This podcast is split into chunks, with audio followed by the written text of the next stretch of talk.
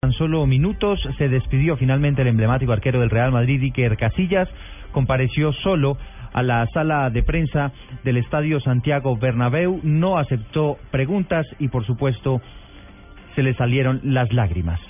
A donde vaya, seguiré gritando a la Madrid, dice Iker Casillas. Escuchemos alguna parte.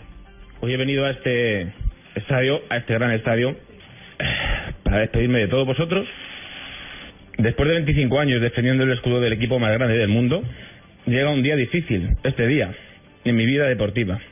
Solo espero que la gente se acuerde de mí por ser buena persona, con mis defectos. Por tanto, gracias, gracias, miles de gracias. Nunca os podré olvidar y estar seguros que allá donde vaya seguiré, seguiré gritando a la Madrid. Muy bien.